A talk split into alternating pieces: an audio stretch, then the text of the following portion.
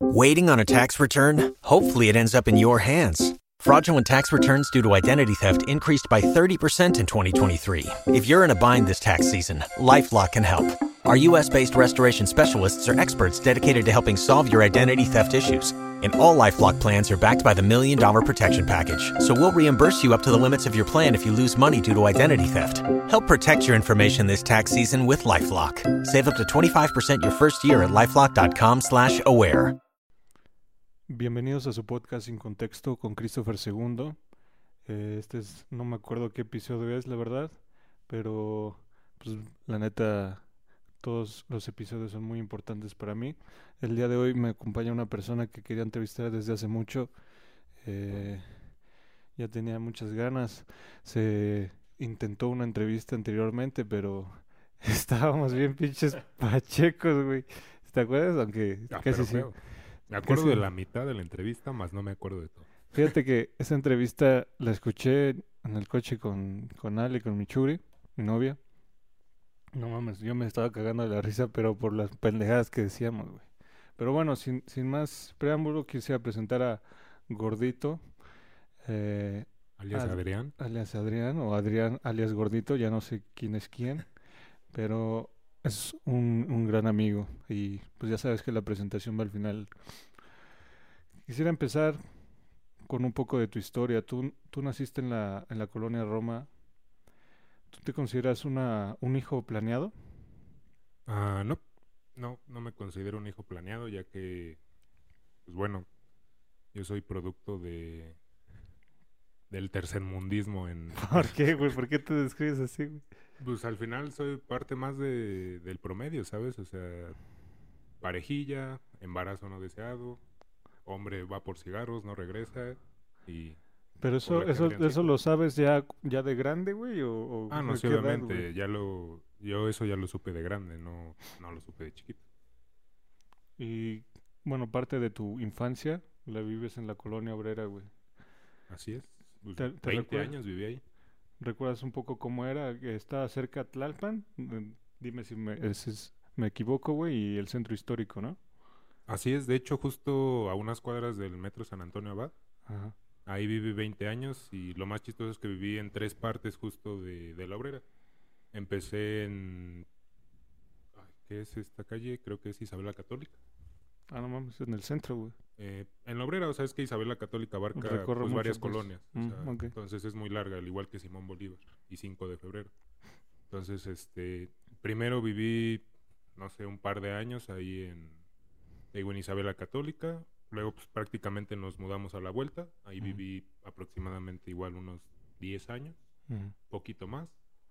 De ahí me pasé a Bolívar, que pues, igual era unas 3, 4 cuadras de donde vivía antes. Y ahí me fui a vivir a- con mi mamá después del divorcio de mis padres. Y antes, justamente antes de adelantarnos a todos esos sucesos, ¿tú cómo, cómo defines tu infancia, amigo? ¿Holgada o limitada? Eh, muy holgada. La verdad es que para vivir en la colonia obrera, o sea, no, no me faltó nada en mi casa. O sea, siempre había todo, ¿sabes? Y hasta de más. Y a más me refiero viajes, este, pues que juguetitos cada fin de semana, ¿sabes? O sea, no, nunca faltó nada en la casa. Que me, me causa un poco de ruido, ¿no? Que mencionas eso del hijo no planeado, sin embargo, una infancia holgada. Sí, bueno, pues ahora sí que mi mamá tuvo la mala fortuna de escoger un mal hombre, pero, pero bueno, el que es mi papá, pues la verdad se, se ha rifado estos 28 años y pues, aquí. Y también creo que te dieron educación privada, ¿no? Eso también es, pues, en nuestro país creo que un lujo, güey. Sí, por lo menos hasta preparatoria tuve escuela de paga. O sea, y digo, en la prepa se intentó estar en una pública y pues, o sea, sí. era tan acomodado el rollo de que no funcionó y me metieron a una privada. o sea, Que, que justo todo eso ahorita lo, lo vamos a platicar, güey. ¿Tú te consideras, entonces eras como el niño fresa de la colonia, güey? El pirurris de, del labrero, ¿qué, güey? Pues no como tal de la colonia, porque al final igual mis papás tuvieron, no sé, como que la perspicacia de, de tratar de que no nos juntáramos mucho ahí, ¿sabes? O sea, Mm, sí viví en la obrera, pero pues prácticamente mis papás era de que pues íbamos a la Roma, a Polanco, este, ¿sabes? O sea, íbamos a zonas más acomodadas pues para no vivir los conflictos que hay en una colonia popular, ¿sabes? que siempre ha habido, güey. Sí, o sea, en una colonia popular, pues ya sabes, los problemas de vecindad, digo, no vivía en una vecindad, pero pues al lado de nosotros había todo ese rollo. Entonces mis papás trataban de evitar, pues nosotros crecer en ese ambiente y pues trataban de darnos otro estilo de vida. Y esa parte que como que te cuidan tus papás, pero también me comentabas que viviste con muchos familiares, güey, ¿no? También tuviste ahí varios cambios bruscos. Sí, sí, sí, la verdad es que pues, ahora sí que a lo largo de mi vida he vivido con varios familiares, o sea, me ha tocado vivir con tíos, este, con mi abuelito un tiempo, ¿sabes? O sea, digo, lapsos pequeños, pero pues al final sí son cambios bruscos. O sea, para, para ciertas edades sí, sí es como que dices, ah, ¿qué pasó aquí? Pero está sencillo. ¿Crees que afectó algo en tu formación? Eh, afectó, creo que no sería la palabra, creo que ayudó. O sea, ayudó a mi formación, porque al final el aprender yo creo que de de distintas maneras de pensar y de vivir, porque obviamente no era lo mismo vivir en las reglas de mi casa, vivir en las reglas de la casa de mi tío, o vivir en las reglas de casa de mi abuelita, o en la casa de mi tía, ¿sabes? O sea, cada casa tiene unas reglas y pues cada, cada casa también te enseña una manera diferente de vivir. O sea, porque a lo mejor en mi casa era pues leche con pan en las mañanas, pero en casa de mis tíos era huevito con cápsula y jugo de naranja recién hecho, ¿sabes? O sea, sí había, había diferencia. De todo los mundos tenías, güey. Exactamente. Y ahorita me, me voy a regresar tantito a la, a la etapa de estudiantil, güey. Sé que también por ahí estuviste en VM, en Unitec, güey. Todo eso, todos esos gastos lo corrían tus papás, lo, lo hacían tus papás. Sí, sí, sí, todo, pues prácticamente mi mamá. Ahí sí le puedo echar este la estrellita a mi mamá, ya que, digo, obviamente ya de grande ella me comentó que el acuerdo que tenía con, con mi padre era que pues, ella se encargaba de, los estudios de mi hermano y del, de los míos. Y pues vaya, mi papá se encargaba de las cosas de la casa. Entonces, sí, o sea, la verdad es que mi mamá se encargó de que mi hermano y yo, por lo menos hasta preparatoria, tuviéramos escuela de pago. Y ahorita vamos a platicar que justamente en la, en la prepa universidad es cuando te conozco, güey. Pero pues no te, como que no te latía mucho el, el sistema educativo, güey, o si crees que te gustaba. No, no, la verdad es que a mí nunca, nunca me ha gustado el sistema educativo. O sea, justo el parteaguas para mí fue en quinto de primaria donde, o sea, era, era curioso porque en los exámenes salía bien, pero no me gustaba hacer tareas. Y hasta el día de hoy no me gusta hacer tareas. Sea, a mí un sistema educativo donde nada más transcribe lo que acabas de aprender hoy y, repite y repite y repite, para mí era muy, muy tedioso el hecho de que, ah, pues ya lo vi en la clase, ya lo aprendí, ¿para qué voy a mi casa volverlo a, hacer, ¿sabes? Digo, entiendo que la mayoría, o no una gran parte le funciona así, pero pues a mí no, a mí me aburría demasiado el hecho de, hacer tareas. Que eso quería platicar contigo, güey, o comentarte. Me estaba pensando en la semana que nosotros no teníamos tantos distractores como los tienen hoy en día los niños, güey. O sea, imagínate ponerte a hacer tarea y de repente ver un TikTok que está viendo tu mamá, güey, entonces, pues préstame el celular y son muchísimos distractores los que hay ahorita. Yo creo que empezamos con los distractores, o sea, porque empezamos a tener tecnología, a lo mejor y con los celulares que estaban saliendo, nuestro mayor distractor era jugar serpiente en el Nokia, ¿te acuerdas? Sí, sí. O buscaminas en la computadora de A o solitario. Esos eran nuestros pequeños distractores, pero al final era un ratito, ni siquiera era todo el día como hoy. Sí. ¿Sabes? O sea, sí teníamos pequeños distractores tecnológicos, podría llamarse así, pero no tanto como el día de hoy. O sea, sí, sí siento que hoy en día es abismal con todo lo que te puedes distraer. O sea, ya ni siquiera es videos, juegos, este, series, películas, todo. O sea. Que, que me gusta cómo se va encadenando esta plática, güey, porque trato de que todo tenga un, un contexto, pero a la vez pues, no haya contexto, güey. Y esa parte que me comentabas también, ¿no? Que, que llegaste a estudiar diseño y animación digital. Creo que es una de las carreras, o no sé, bueno, no no creo que mis papás pues, tenían esa parte, güey, ¿no? O sea, ese tipo de carreras era como, pues, no, mecanografía, güey. Sí. Puras mamadas de esas, güey, ¿no? Pero, ¿cómo te animas a estudiar esa carrera, güey? Me animo por el hecho de que justamente mi familia me, tru- me truncó durante muchos años el, el estudiar lo que yo quería, ¿sabes? O sea, al final siempre era como de... O sea, yo siempre quería estudiar... En algún momento quise estudiar cine, por ejemplo. Quería entrar al CUEC, que es de parte de la UNAM, donde pues, llevas varios procesos. No sabía el- que la UNAM había cine, güey, está cabrón. Sí, sí, sí, y es una de las instituciones más, o sea, para estudiar cine más grandes del país, o sea, y- tienen un proceso donde aceptan cierta cantidad de estudiantes por lo mismo de que es muy, muy prestigioso, podría decirse así, la carrera.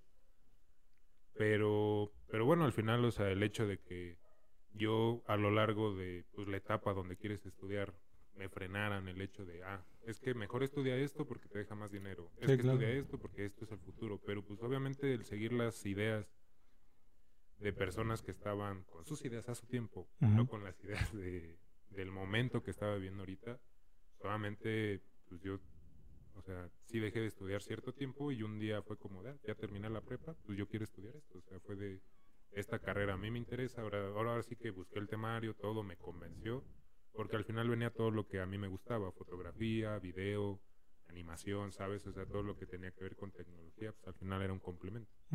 Entonces tomé la decisión de estudiar esta carrera justo por lo mismo, porque al final era como que cubría ciertos, o más bien ciertas cosas que yo quería realizar o estudiar, y que pues mis papás o familiares me truncaron el sueño, me lo frenaron, llámale como quieras, y bueno, me convenció y pues decidí meterme a estudiar esto.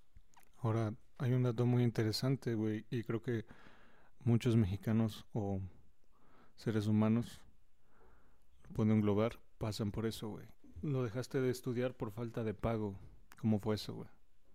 Ah, bueno, en la prepa, justo cuando, cuando, cuando, cuando iba en la Unitec, justamente, este, me sacan del Unitec, digo, ahí hubo unos, unos temas familiares, este, ahí se inventaron un cuento chino, me sacaron todo el rollo, y pues bueno, ahí trunqué mis estudios. Digo, y se juntó con que pues mi mamá perdió su empleo, o sea, le iba muy bien en el trabajo donde estaba, todo el rollo, y pues al final ¿En qué trabajaba, güey? ¿Te acuerdas? este, sí, en una, ella trabajaba en una agencia de eventos. Ah, no mames, en serio, güey. Sí, sí, es chistoso Qué porque cabrón, sí, sí. ha ido mucho ese tema en mi vida de, de las agencias de eventos. Pero sí, ella trabajaba ahí y te digo, al final, este, pues igual, pues como en todo trabajo, o sea, al final termina su ciclo ahí y, pues ya no hay la misma solvencia económica para sustentar una universidad, bueno, una prepa de pago. ¿Sabes? O sea, y ahí pues ya tengo que comenzar a buscar otras opciones. Y pues de igual manera, o sea, cuando estaba en la universidad, pues yo me estaba pagando en la universidad y pues me salgo del trabajo que estaba, que era allá en Puebla vendiendo flores, regreso aquí a la ciudad y pues obviamente ese, ese cambio económico en mi vida pues hizo que, que dejara de seguir con la carrera. Justo, pues no mames, entonces tenías varios pedos. Y creo que es lo que nos pasa a muchos adolescentes, güey, o así.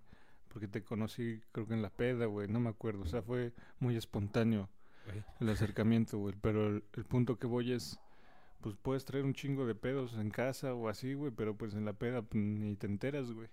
Que, pero algo sí, güey, algo sí es como característico y con toda eh, apertura te lo puedo decir, güey.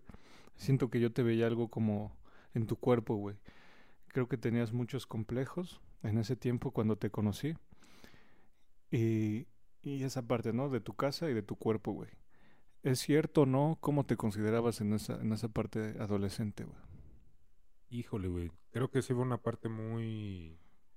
mm, no te podría decir difícil porque no es como que tampoco mis complejos me, me hicieran menos, pero al final también, digo, y analizándolo, venía mucho de mi mamá, ¿sabes? O sea, No mames, güey. sí.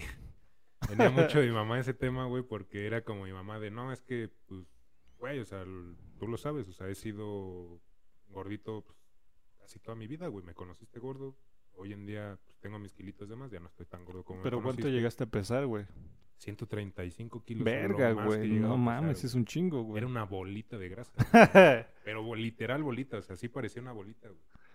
Bueno, también estás alto, pe- pero no mames. Me ayudaba la chingo. altura, obviamente, pero, pero también, güey, o sea, 135 kilos era demasiado, ¿sabes? Y, y lo más caro es que ni te das cuenta, güey. O Sí, sea, claro. Ni te percatas cuando tienes esos kilos encima hasta que ya ves que ya vas como en la talla 44, dices, ah, chinga, yo era 36, Ujú. ¿sabes? O sea, y, cabrón, güey.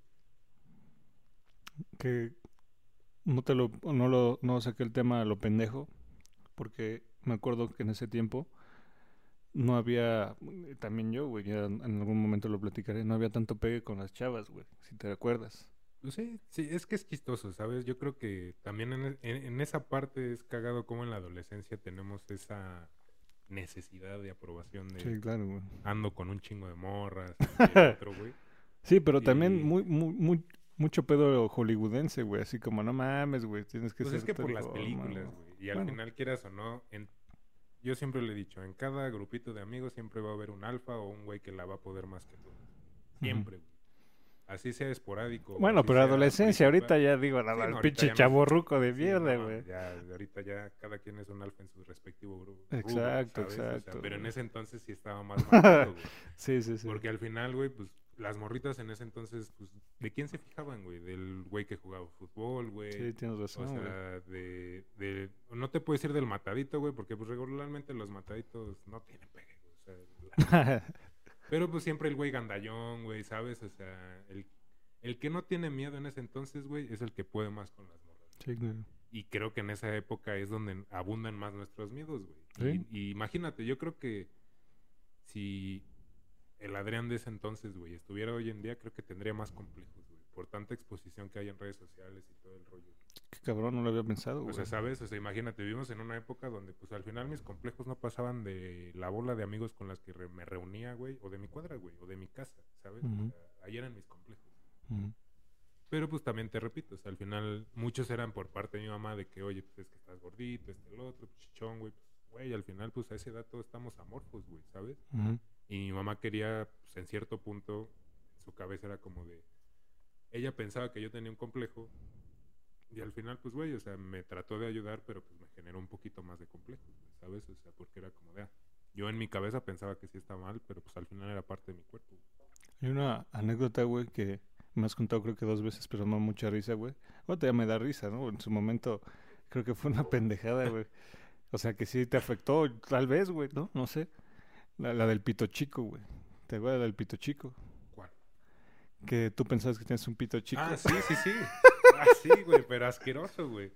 Y al final eso también es por el hecho de... Imagínate, o sea, al final... Pero cuéntala, güey. sí, que sí, la o ves. sea, digo, al final te van metiendo ideas en la cabeza, güey, ¿sabes? O sea, güey, o sea, al final el hecho de que tus amigos te digan, ah, es que por gordo eres pito chico, güey, ¿sabes? Antes había mucho esa idea, güey, de que los gordos teníamos el pito chico, güey. Ujú. Que es, bueno, sí, que de la verga, güey.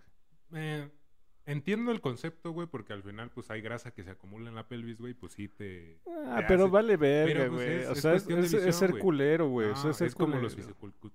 Fisicoculturistas, güey. O sea, al final se les ve el pito chiquito porque, pues, pinches piernas de trompo de pastor que traen, güey. Pues, obviamente todo va a Pues yo no les veo el pito, pero tiene un punto, güey. ¿Sabes? O sea, es lo mismo conmigo, güey. O sea, al final era como de... Pues me hacían el comentario, güey, y yo sí creía, güey. O sea, yo sí creía que tenía el pito chico, ¿sabes? Y hasta que me di cuenta que no. ¿Cuál fue tu solución? Mi solución, pues al final, güey, pues, Ah, bueno, aparte Es de la que ni- aceptación, ni pero... siquiera- o sea, ni siquiera fue solución, güey, ¿sabes? O sea, fue el simple hecho de comenzar a salir con varias chicas, obviamente que estas me veían el pito, güey. Ajá. Y pues ellas mismas, güey, o sea, ella era como de, ah, no mames, ¿sabes? O sea, ni siquiera era como de Sí, sí. yo, sino dije, ah, la primera es como de, ah, lo hizo por buena onda. La segunda dices, eh. Pero pues ya cuando son varias, güey, dices, pues no mames, ya, o sea, no todas se pusieron, pudieron poner de acuerdo, güey, decir, ah, vamos a decirle esto a este pendejo, ¿no? O sea. Al final creo que eso, güey, pues las experiencias que he tenido, todo, pues me hicieron darme cuenta que tampoco voy a decir, ah, tengo un animal entre las patas, pero pues es decente, güey, ¿sabes? Pero eh, volvemos al mismo punto, güey, es relativo, güey. ¿Quién es que es un pene grande, que es un pene chico, pues es que güey? depende, güey. O sea, le pones mi pene a una persona de unos 60 y se va a ver riatón, güey. O sea, y me pones el pene de una persona de unos 60 y me va a ver pito chico, güey. Lo mismo. Pero me acuerdo que decías que tienes, no tienes el pito chico, tienes manos muy grandes. Ah, eso también. Es que tan solo imagínate, güey. De chiquito me decían manos de sartén, güey. O sea, manos de sartén y manos de olla, güey. O sea, desde chiquito. O sea, te estoy diciendo 10, 12 años. Pero qué de la verga, güey, no mames que Y todo mi el- propia familia, o güey. sea, Ni que, que siquiera... todo el puto tiempo te estén mame, mame, mame, güey. Es, es que también ponte a pensar. O sea, te voy a poner en contexto. Digo, obviamente yo ya lo veo ahorita de grande, güey. En ese momento así decía, verga, güey. manos de sartén. O sea, imagínate, me llegué a complejar hasta por mi barba, güey. No mames. O sea, de que mi familia era como de, no mames, ve, yo ya a los 18 tenía barba y, güey, pues tú me puedes ver ahorita y a mis 28 años dices, cabrón, quisiera tener la barba de ese pendejo, güey, ¿sabes? O sea, pero Sí, yo sí. a mis 16, 15 años, güey, yo ya quería tener la barba así, güey. Y al final, pues, me terminó saliendo hasta los 22, güey, ¿sabes? O sea, ya bien. O sea, y estaba tan acomplejado, güey, que me lastimé o me irrité la cara de que me rasuraba pensando que, pues, así me iba a salir más bello, güey. Qué cabrón, güey. A tal grado de que yo tenía unas pinches patillotas tipo los tigres del norte, güey. Y pues de lo demás no tenía nada porque todavía no me salía nada en lo demás de la jeta, güey. Entonces, pues yo con mis patillas de acá de, Sí, sí. de cantante tigres del norte, güey, de que me rasuraba hasta una vez me, me corté, güey. O sea, ¿sabes? Así de que en una cena familiar, ah, no, pinche bigotito, güey. Y pues niño pendejo, güey, me metí al baño, güey, me rasuré el bigote y salí sin mi bigotito y me corté. No, no mames. ¿Sabes? Mi- y hasta me cagaron. Dices, güey, pues tú me metiste la idea, güey, voy a hacer lo que me estás diciendo, güey, y regreso y me cagas todavía. Dices, Ujú. "Qué pedo". Sí, es como una alimentación, güey. Exacto, y al final son, te digo, o sea, yo creo que sí la mayoría de los complejos que a veces tenemos vienen mucho de nuestra familia, güey, y ni siquiera de nosotros tanto. Y te repito, o sea, al final mi familia siendo personas pequeñas, güey, porque pues yo sí, y tú lo has visto, güey, o sea, tú ves a mi familia a comparación mía y yo soy un monstruo, güey, y ellos son muy chiquitos. Ujú.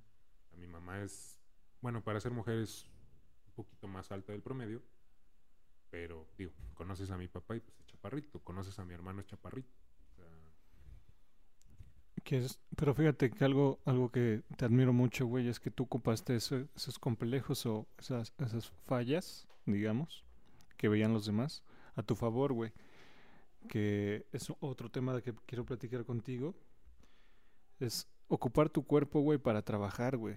Creo que es algo que te caracteriza mucho, güey, el, el trabajar. Y no estoy mamando, güey, te lo he dicho muchísimas veces. Pero cuéntame, güey, ¿cómo decides o en qué momento, en qué etapa decides y tomas acción de irte a Puebla, güey? Ah, a los 20 años recién cumplidos, güey. sí. Eh, bueno, pues al final creo que fueron combinaciones de varias cosas.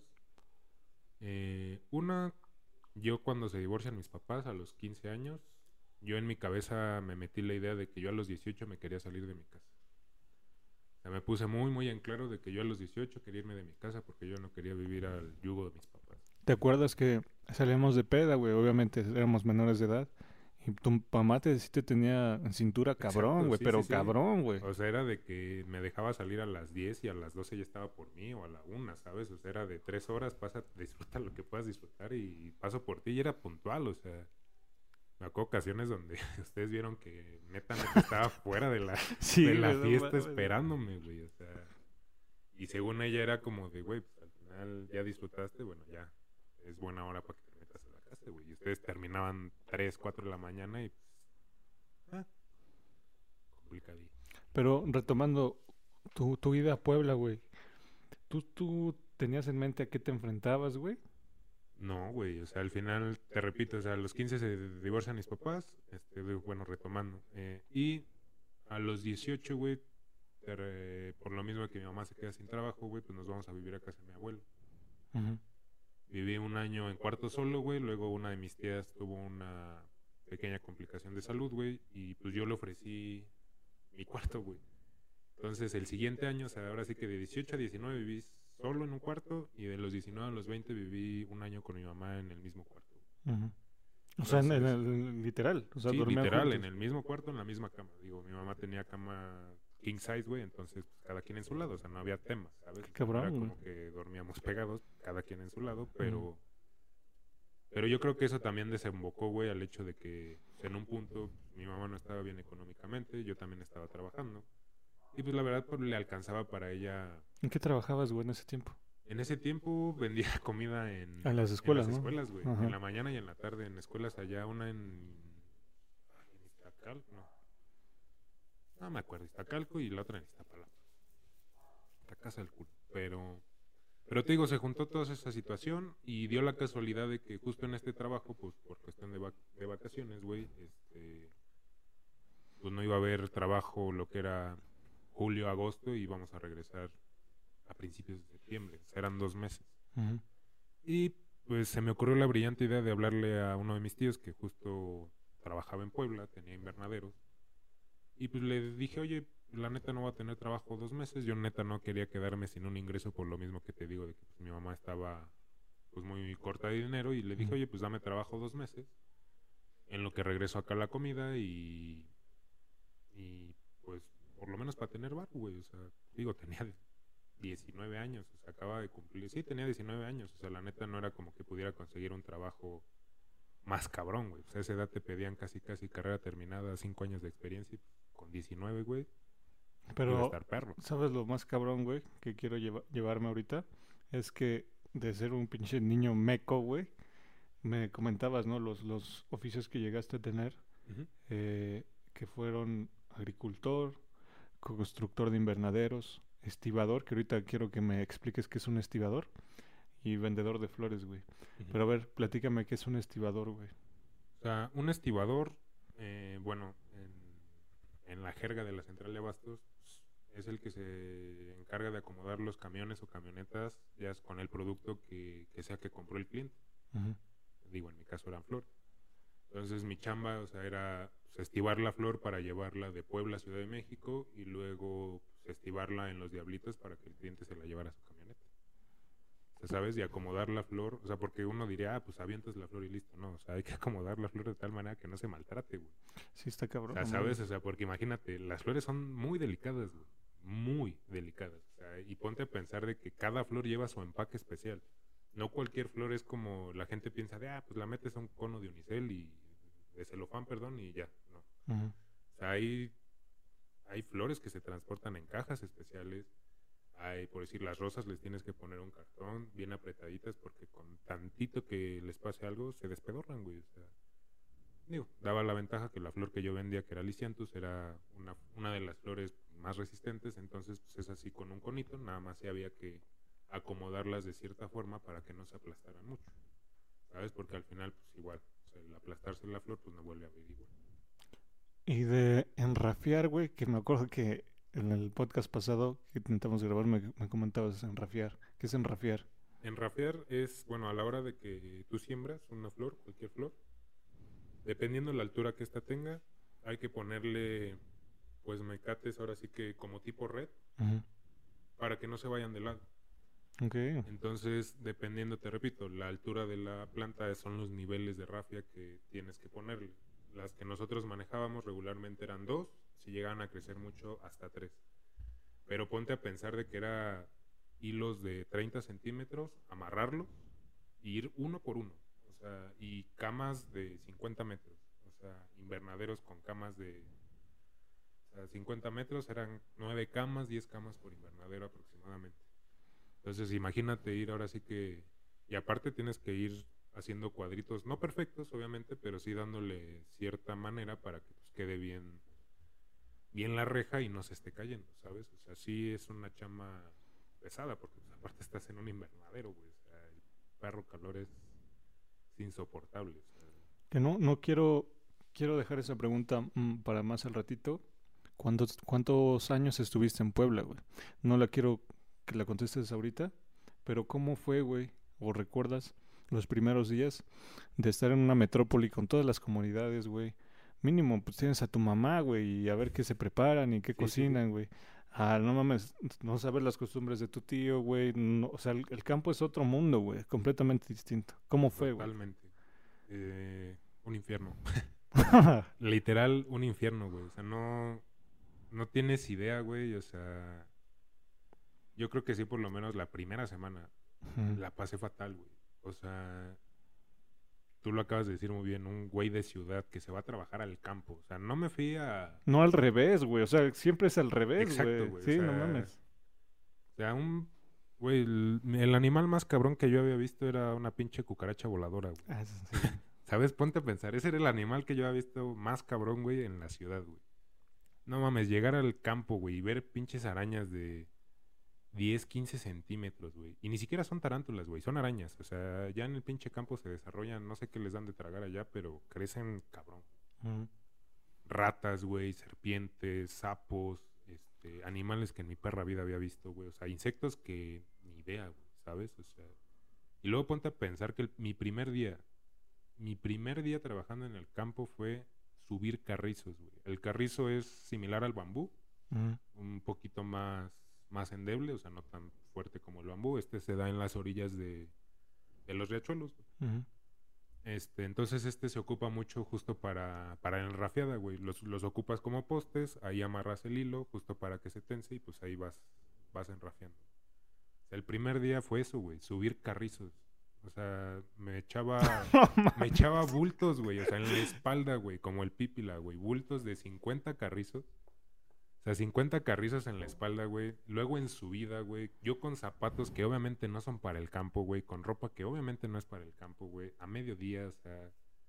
Y luego, güey, pues al final, pues esa madre es naturaleza, güey. ¿Sabes cuántos insectos se me subieron? ¿Cuántas veces solté los carrizos? Y luego de subida, güey. O sea, bajar, recoger los carrizos, volverlos a subir. No, no, no, o sea, horrible mi primer día, güey. Pero a mí algo que digo, no sé si te pasa mucho, güey, pero es a veces como de, pues ya estoy en este pedo, pues prefiero aferrarme, güey, a quedar como pendejo, este, diciendo, ching, ¿qué crees? Ya no puedo. Y al final, pues me aferré, güey, o sea, me seguí quedando el resto de la semana, pues para ver cómo era ese pedo. Y la neta es que, pues, mi tío, bueno, mis tíos y mi prima me aplicaron las novatadas, güey, de que me pusieron las chambas más pesadas que había en un invernadero, güey. O sea, y esa semana, pues me aferré, güey. O sea, yo dije, pues ya estoy aquí, güey. Pedí el trabajo, pues ni modo de, de decir, no, ya no quiero. Ahorita que me mencionabas eso, güey, no es lo mismo. Pues llegar a una oficina, poner tu café y sacar 20 archivos, güey. O sea, sí es un trabajo completamente físico. Y ahorita que hablabas también de la central de abastos, güey. Tú me quitaste esa idea. Yo pensé que el mercado de Jamaica era como la casa matriz, güey, de donde llegaban todas las flores. Pero me comentas que es primero la central de abastos y de ahí todo se surte. Así es. Digo, en Jamaica y en los otros mercados también llegan este productores de flor, pero regularmente sí, o sea, los que los todos los locales que tú veas de, de flores ya sea en San Ángel, Jamaica, o sea, todos esos que ves afuera la mayoría van y se surten a la central de abastos. O sea, ¿Cómo, cómo es el ambiente ahí, güey? Es, es la selva. O sea, la neta es, es- es una selva, güey. Y una selva, y es cagado por una selva donde hay mucho dinero, güey. O sea, la neta es que tú puedes ver a la gente en la central de abastos, digo, tú sabes que era de noche donde, donde yo vendía, o sea, la venta de flor en la central de abastos. Digo, Es ahorita tengo entendido que ya cambió, ya es un poquito más temprano justo para evitar que sea de noche porque se disparó mucho la, la delincuencia, pero antes era de... Empezaba aproximadamente como a las 3 de la tarde, terminaba a las 3 de la mañana, había como un ligero descanso y pongo descanso entre comillas porque a las 6 de la mañana otra vez llegaba todo el mundo de gente, güey, y a comprar, o sea, literal la central de abastos no, no duerme, güey, o sea, es sorprendente el movimiento que hay ahí de dinero, de, de gente, o sea, puedes ver hasta gente con mucho dinero, güey, hasta gente que neta trae chanclas, pero también trae mucho dinero, güey. O sea, no, no hay diferencia. es, es un mundo, o sea, la verdad es que es un mundo. ¿Qué te deja el campo, güey? Verga. Mucha paciencia, güey. O sea, porque la verdad es que el campo tienes que ser muy paciente, güey. O sea, ponte a pensar de que dependes a veces de cómo amanezca, güey, qué tal esté el clima. Y más nosotros que sembrábamos y construíamos invernaderos, güey. O sea, hubo una ocasión donde, imagínate, construyendo invernadero tenemos que poner plásticos de 70, 100 metros. Y con un este, alambre en zigzag, güey, pues tienes que, coserlo, güey. Digo, se le llama así, pero al final es una canaleta y tienes que ir metiendo el zigzag. Pues, güey, o sea, si hay vientos, te vuela a ti, o sea, al plástico y al invernadero entero, güey. Hubo una ocasión donde, creo que hasta hay video, un día te lo voy a pasar, donde estamos justo poniendo plástico y llega el aire y, o sea, si no nos abrazamos de los tubos, güey, nos lleva con todo y plástico. El plástico mamó, güey. Pero nosotros nos quedamos aferrados allá a los tubos porque si no también nos lleva con todo y plástico. Ahora creo que es importante mencionar, güey, porque obviamente yo te conozco y, llegué a, visitarte allá. me acuerdo que ahí tenías tu motita. Pero bueno, no, no iba a eso. Iba a a que no estabas, o sea, Puebla, güey, a mí se me viene en la cabeza antes de conocerte, Angelópolis, güey. O sea, la pinche plaza y todo lo turístico, güey. Sí, sí, sí. Pero tú estabas como en el cerro, güey. O sea, para llegar a como a esa madre, a la pinche rueda de la fortuna. ¿cómo se llama esa madre? Este, Sí, la tenías que, de Puebla, sí. tenías que caminar, bueno, no en coche, ¿no? Un ratito. Sí, güey. no, o sea, bueno, yo en Puebla viví en, en tres, este, o sea, en tres lugares. Primero viví en, en Chipilo, que es una comunidad italiana, Que de también, San Bernabé, de quién sabe qué, o sea, es en Italia. De hecho, tengo entendido que en, en Italia ya esos güeyes ni los topan. Pero, pero esos güeyes se siguen sitiando italiano y digo, sí se les nota bien cabrón la descendencia, güey, porque en ese pueblo entras y, y pues son güeros, güey, o sea, o Ujú. güeros, ojo verde, y dices a chinga. Y chipilo, así como la mantequilla chipilo, ¿es de ahí sale? Quesos y mantequilla chipilo, de ahí sale todo. Qué buen comercial, güey. sí, ¿eh? sí, sí. No, la neta, los mejores quesos que yo he comido han sido de ahí, güey, o sea, me gusta ¿Qué soplaba así contra?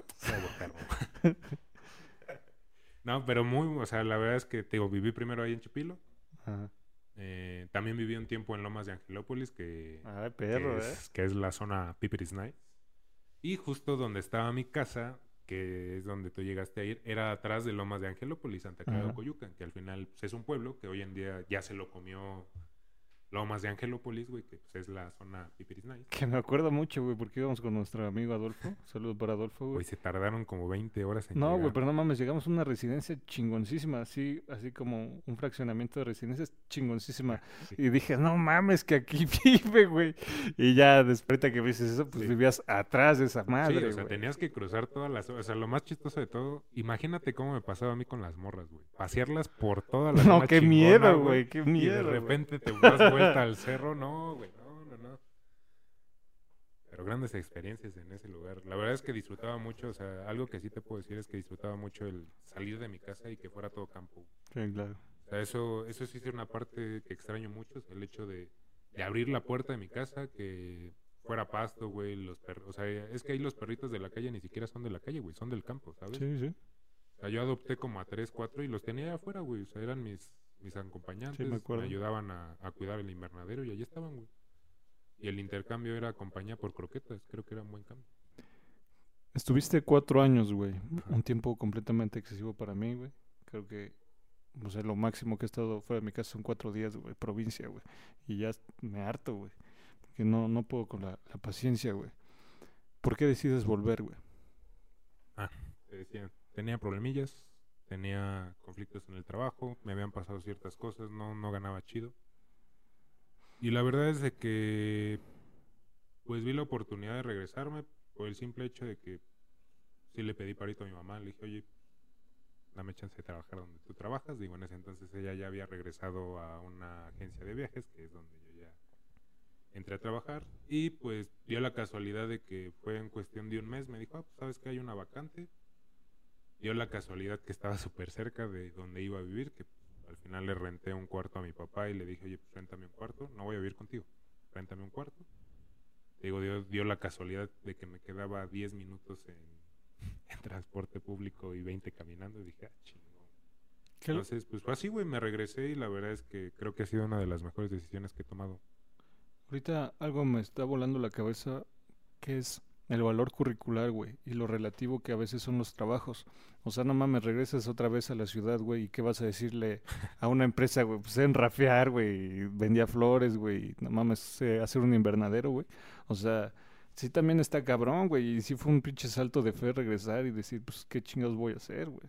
Sí, pero pues obviamente no regresé a, a miel sobre hojuelas, güey. O sea, al final regresé a un puesto donde yo era el, alm- el Almacenista, güey, justo, ¿sabes? esa O era la pregunta, bueno, lo que Y, quería y tratar. era como de... Justo, o sea, tú tocaste un tema y sí lo medité también al regresarme de, pues, verga, güey, ¿de qué me va a servir en una ciudad, güey? Saber construir invernaderos, saber vender flores, saber sembrar esto y el otro. Dije, pues, a menos que me ponga a hacer huertos en las casas, en los techos de la gente, güey, pero...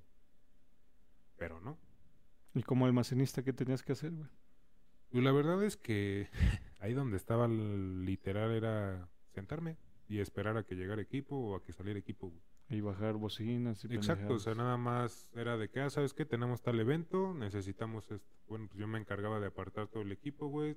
Ahora sí que checar que, que se llevaran todo y pues hacer listas de material que salía y entraba, güey. O sea, ah, te llevaste tal equipo para este evento, bueno, regresaste de este evento, ¿qué equipo me estás regresando? ¿Sabes? Y pues esa era literal mi chamba. Ahí duré, bueno, en ese puesto duré como seis meses, Que, que es lo que siete.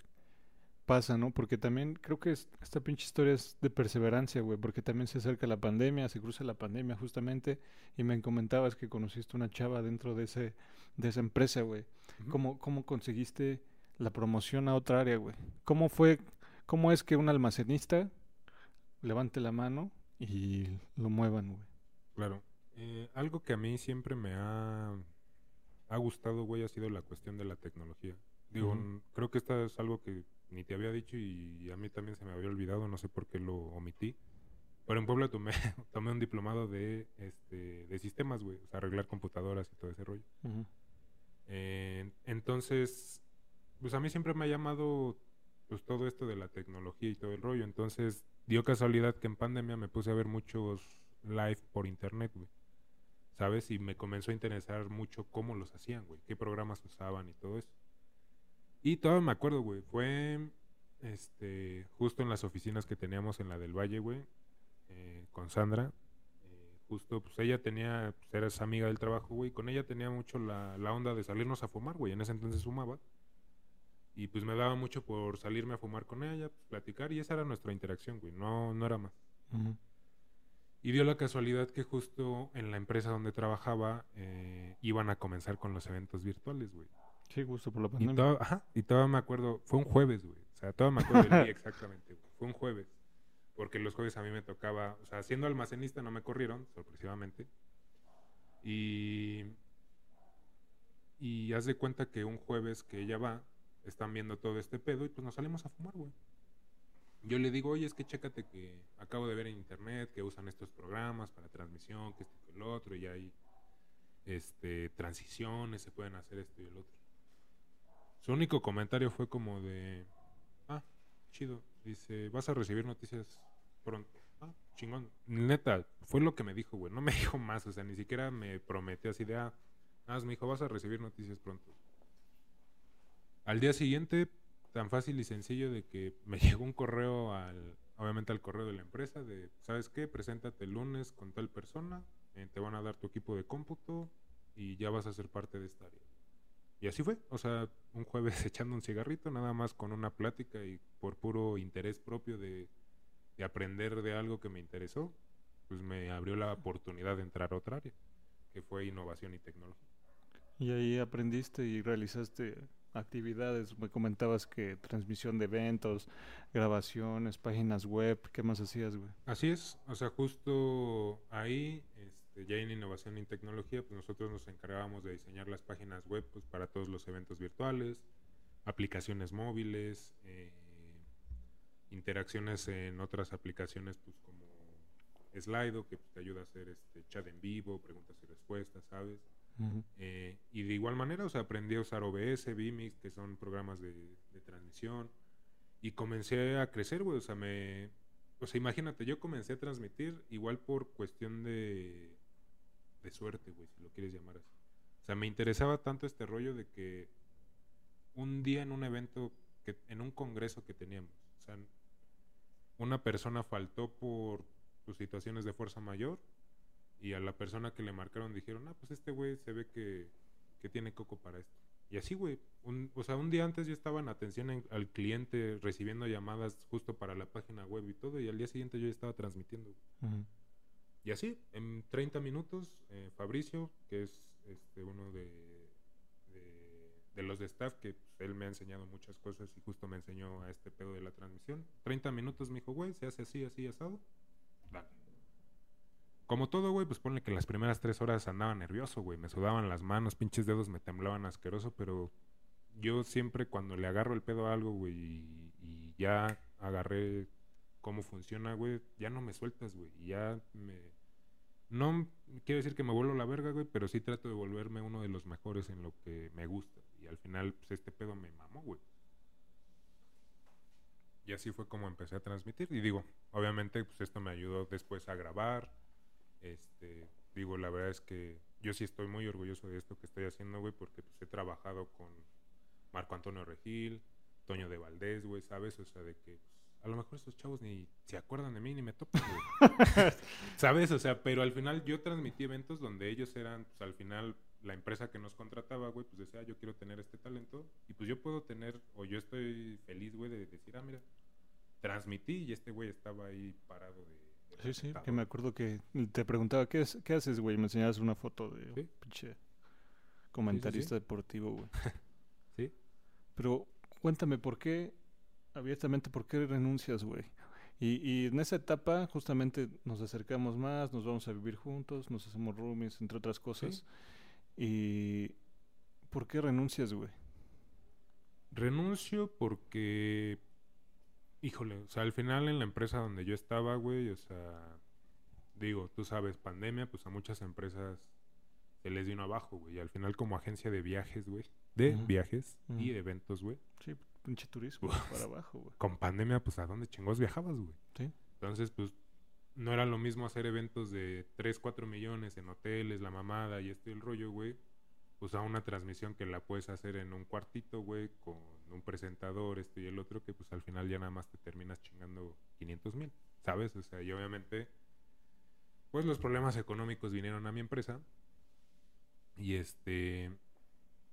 Y pues al yo pasar a esta nueva área, güey, intentar. eh, más bien no intentar, ir creciendo, ir aprendiendo esto de las transmisiones, grabaciones, esto y el rollo. Pues obviamente vienen. Vienen comentarios de la gente de arriba, güey. De que, oye, te has estado esforzando, esto y el otro. Pues ya sabes, como cualquier compañía de, ah, pues sigue echando ganas y va a haber recompensas, esto y el otro. El problema es- que esas recompensas comenzaron a llegar muy, muy tarde, güey, ¿sabes? Y al final, pues, había más trabajo, güey, y menos recompensas, o más bien la recompensa se veía cada vez más lejos. Y pues mi problema fue que cuando por fin llegó la recompensa, pues yo ya estaba harto, güey. Yo ya estaba nefasteado de pues, todas las cosas que habían pasado en la chamba, güey, de pues promesas sin cumplir, de que, ah, mira, pues ahora está este puesto, ah, fíjate que pues, ya no. Luego también, pues al final como todos son familia, güey, pues sí son muy berrinchudos algunos y, y era como de, ah, pues ya no me pareció esto, pues ya no vas a tal evento como si fuera un viaje de vacaciones y no trabajo, güey, ¿sabes? O sea, y pues eso no iba con mi idea, güey. O sea, el hecho de decir, güey, o sea, nada más por ver, porque se enojó esta persona conmigo y por berrinche, ya no voy a ir a un evento donde al final Pues todos mis pagar, güey, compañeros ¿no? me lo decían, güey. Güey, pues si es que si haces falta, ¿cómo no, no vas a venir, güey? ¿Sabes? O sea, o bueno, no tal así, güey, pero era como de, ¿o para qué vienes, güey? ¿Sabes? O luego iba- a eventos donde era como de, güey, ¿para qué viniste? Nada más veniste a, a hacerte pendejo, güey. O sea, y literal, yo nada más iba a hacerme pendejo. Muy divertidamente. Pero en ese, en ese, en ese tiempo ya pagabas rentas, ya pagabas comidas, o sea, ya te mantenías solo, pues ya estabas fuera de casa de tu papá, güey. Desde que me salí de casa de mi mamá, güey. O sea, a los 20 años yo he pagado renta y he pagado mi comida y todo, güey. O sea, ya, ya voy para 28 años donde no he dependido de mis papás. Pues ya para nada, güey. O sea, Que, que esa parte es lo que quería platicar, güey, de... Yo me acuerdo y te lo dije, güey, no mames, yo no sé cómo chingados renuncias, güey, cuando no tienes otro trabajo, güey, cuando ya estás pagando renta, cuando no tienes el apoyo de tu familia, güey, ¿cómo chingados le vas a hacer, güey? Y tú te moviste, cabrón, güey. ¿En qué te moviste? ¿Te acuerdas, güey? Ya no me Sí. acuerdo, güey, ¿qué, qué te moviste? Sí, o sea, el- de hecho es muy chistoso y siempre te lo he dicho, güey. Siempre que termino un trabajo, o sea, regularmente lo termino en viernes y para el lunes ya estoy trabajando de nuevo. Entonces, literal, güey, renuncié, bueno, firmé mi renuncia un viernes y yo para el sábado yo ya estaba vendiendo chilate con, con Rodrigo, güey. O sea, me dio la oportunidad de trabajar con él, digo, se acercaba Día de Muertos o algo así. y Vendías en un parque, güey, aquí. Ajá, en el. Parque de la China, o sea, vendía con él cacao. O sea, digo nada más en ocasiones, pero también, eh, pues al ser, al ser consumidor de, de la Mary Jane, este, pues dio casualidad de que uno de los güeyes que me vendía, bueno, uno de los güeyes, ahorita trabajo con él, pero me vendía galletas muy buenas y dio la casualidad de que una semana antes de que renunciara él subió un post de, ah, pues necesitamos vendedores, esto y el otro. Cabrón. Y güey, así de huevos le mandé mensaje, le dije, oye güey, pues hace dos semanas, una semana vi que subiste este pop. ¿Todavía necesitas gente? Sí, hermano, vente para acá. Ese mismo día me entrevistó, güey. El día que renuncié, que firmé mi renuncia, en la tarde yo estaba hablando con ese güey para trabajar este en lo del CBD. Ahorita que hablamos de la Mary Jane, para ir empezando con el cierre, güey. ¿Hace cuánto consumes Mary Jane? Ah, consumo pues desde los 14, 15 años, güey. O sea, entrando al CCH. Nah, pero vete a la verga, güey. No, o sea, ese tú era me toque, güey. Sí, no, pero, pero ya bien, güey, bien. O sea, bien, bien. O sea, ya así recio como hoy en día, pues yo creo que desde los 21, 22 años. Ok. ¿Cómo saliste del closet verde, güey? Que con tus papás, pues es que también, ¿con qué cara, güey? También, ¿no? Bueno, o sea, con mis papás ya lo supieron. Bueno, es que es raro, o sea, porque ellos en su momento sí les decía como de, pues yo ya la he probado, más no. Ahora sí que sin albur, ya la probé, pero ya no la consumo. O sea, ellos estaban con esa idea, ¿sabes? De que, ah, este chavo ya probó la mota, nada más no la consumo. Pero pues hace unos años sí me, por lo menos con mi mamá sí me censuré eh, y le dije, al chile fumo, o sea, y, y veo, o sea, soy, soy productivo, no es como que ande tirado en el piso y todo. le dije, al final pues me echo mi churrito de vez en cuando, esto y el otro y obviamente como buena madre no le gustó la idea, pero como buena madre también pues la respeto al final del día. ¿Sabes? O sea, no es como que consuma yo enfrente de ella o cuando esté con ella, pero pues sabe que, que la consumo. Creo que muchos entrevistados que, que voy a tener aquí, güey, son consumidores habituales, güey, porque tú eres un pinche consumidor habitual, Gracias por Es- quemarme, imbécil. pero a lo que voy es, ¿por qué lo, lo consumes? ¿O tú, cuál es tu, tu fin, güey? ¿Tener mayor creatividad? ¿Cómo la catalogas, güey? Al principio la consumía netamente para olvidarme de mis pedos. O sea, cuando comencé a consumirla a los 21, 22 años ya seguido, neta era como de, ah, ya es sábado, güey, me voy a echar un churro y, güey, pues en ese entonces con medio churrito me ponía hasta el ano.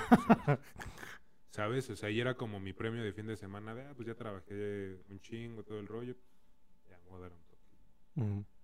Después sí comenzó a hacer ya más por el hecho de pues de ah, sí pude, o sea, en un punto sí fue como que mucho de, de mis pedos mentales. Ah, Ya cuando comencé a hacerlo un poquito más más seguidos, bueno, no pedos mentales, pedos este sentimentales, todo ese rollo. Sí, pues, no, vamos, es cons- sí, no, sí, cosas sí distintas, no mames. van a pensar que tengo down como tú, güey. Este, pero. Pero sí, o sea, pues ya sabes, o sea, me sentía tristillo, este y el otro, y decía, "Ah, vamos a echarnos un churro. O sea, sí era como, ya no era para mi descanso del fin, sino ya era como, ah, ya para olvidarme de mis pedos del día. O sea, ya no era al fin de semana, ya era llegar en la noche, güey, ¿sabes? Ujú. O sea, ya pasó de ser de solo sábado y domingo a ser de lunes a domingo solo en las noches. Y después, pues ya. Digo, creo que al día de hoy fue. Bueno, ya viviendo acá contigo, fue cuando ya comencé a fumar de, desde la mañana hasta la noche. O sea, Sí, ya. pero ahí ya en un. En un pedo más consciente de lo que estaba haciendo. O sea, porque ya es como de en la mañana, pues. Tres, cuatro fumaditas para arrancar el día, o sea, para estar chido, güey. Desayuno, hago mis pendientes matutinos. Y ya hasta en la noche, güey, ya es cuando pues, se me avienta un porrito entero. O sea, en la mañana nada más son fumecitos pues, para acompañar mi, mi día, güey. Pero pues ya en la noche sí ya es como, ya, ya no tengo nada que hacer, ya puedo, ya puedo fumar algo. Lo que más te reconozco y, y quiero resaltar, hacer hincapié, güey, es tu responsabilidad, güey. Creo que aparte que seas un marihuano, güey, jamás has, has dejado de pagar una renta, güey, o de comer, güey, o de vestir, y tampoco te considero un una persona, güey, como aprovechada. Si me explico, por ejemplo, hay personas que, pues sí, tienen eh, pocos recursos, güey, y pues tratan de ver de dónde picar ojos, ¿no? Es decir, güey, pues no mames, pues ve que tengo poco dinero, pues no puedo apoyar en esto, no te puedo invitar a algo, güey, o sea, es una, creo que eres de las personas más responsables que conozco, güey, y admiro tu palabra, güey, creo que eso es algo que sí me gustaría dejar plasmado en esta pinche entrevista, güey, y, y preguntarte, güey, pues hace cuánto no hablas con tus papás, güey, Mm, Bueno, con mi mamá hablé ayer. hablé ayer con ella. bueno, bueno, pero verla, güey, o sea, Ah, de ver a mi mamá, verga, pues desde año nuevo. Está Y estamos casi ¿no? a mitad de año. Sí, pero antes de Año Nuevo, güey. O sea, creo que tampoco has Pues tenido. igual el año nuevo del año pasado, güey.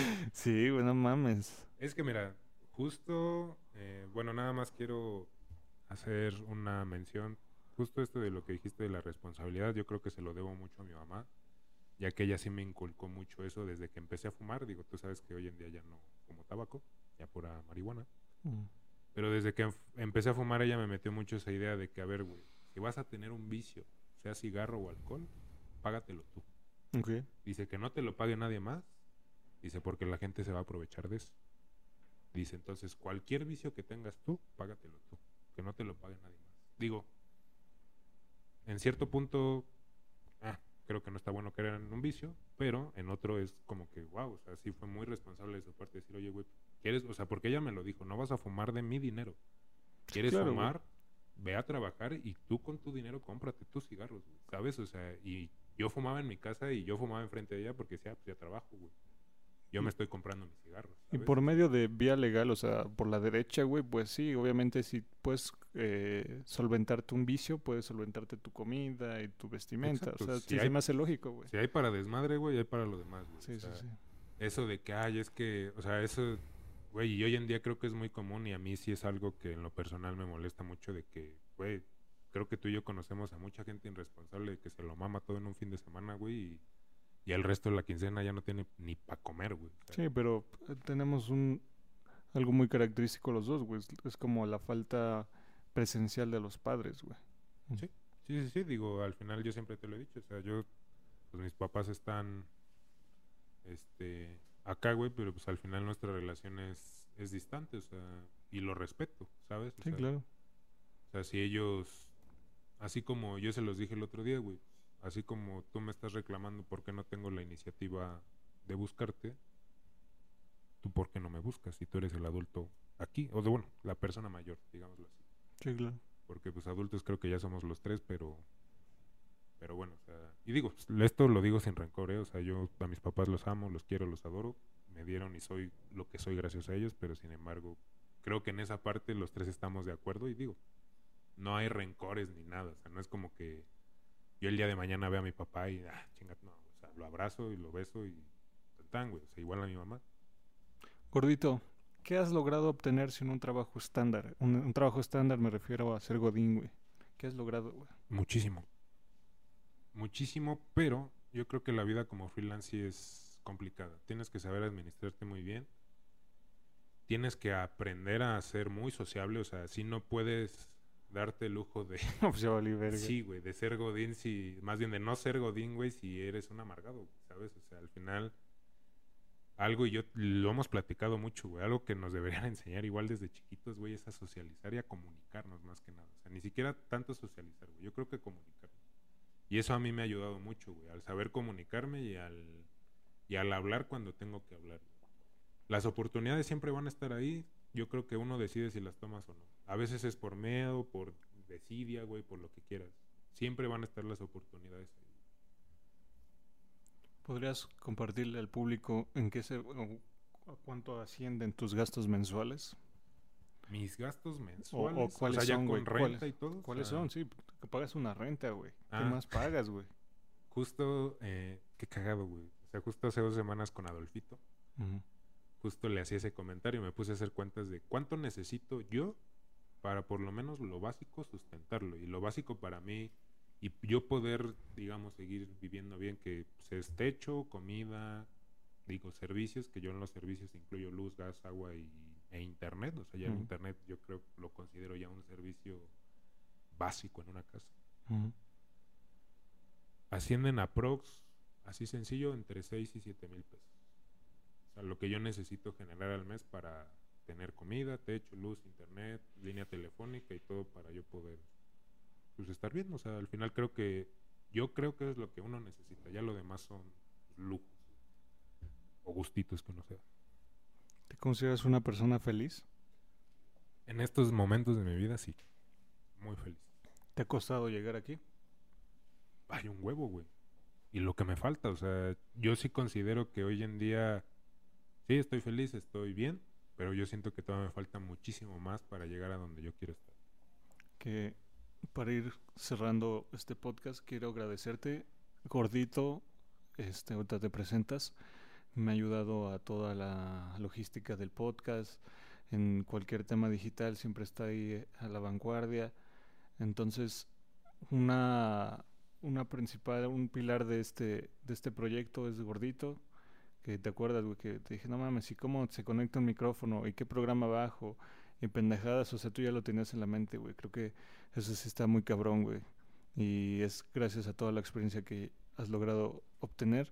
Entonces, pues una parte de, de que se lleve a cabo este proyecto es tuya. Y pues, obviamente, ¿no? Sabes que esto fue muy casero, güey. Y que me gustaría hacerlo todavía mayor. Y estamos en ese camino. Pero pues es igual, güey, ahorrarle y chingarle y, y, algún día hacer algo más grande, ¿no? ¿Te podrías presentar ante el público? ¿Quién es gordito? ¿Qué edad tienes? ¿Qué te dedicas? Claro que sí. Ah, bueno, mi nombre es Adrián Antonio Villanueva Ortiz. Tengo 28 años. Y ahorita, pues me dedico a muchas cosas, hermano. Soy, eh, ¿cómo podría llamarse? Sí, eh, técnico en transmisión de eventos. eh, vendedor de CBD. Emprendedor. Y, y bueno, se acaba de agregar eh, vendedor online. Ufas, ufas. Bueno, pues si lo quieren este, buscar. En Pornhub. Esas son las ventas en línea. Ah. Ahí va a estar libro y frase favorita, gordito, para no quitar esa pinche Libro y Y frase. frase favorita. cultura de mi podcast. Libro El de Nada de Jane Teller. Es un libro que, verga, güey, me partió la cabeza. Justo el protagonista se llama Anthony, si no mal recuerdo. Léelo, güey. Es un libro de 60 páginas, güey. O sea, es, es una maravilla, güey. Sea, creo que una parte de mí está plasmada en ese libro y una parte de ese libro está plasmada en mí, güey. Es muy cabrón lo que te transmite.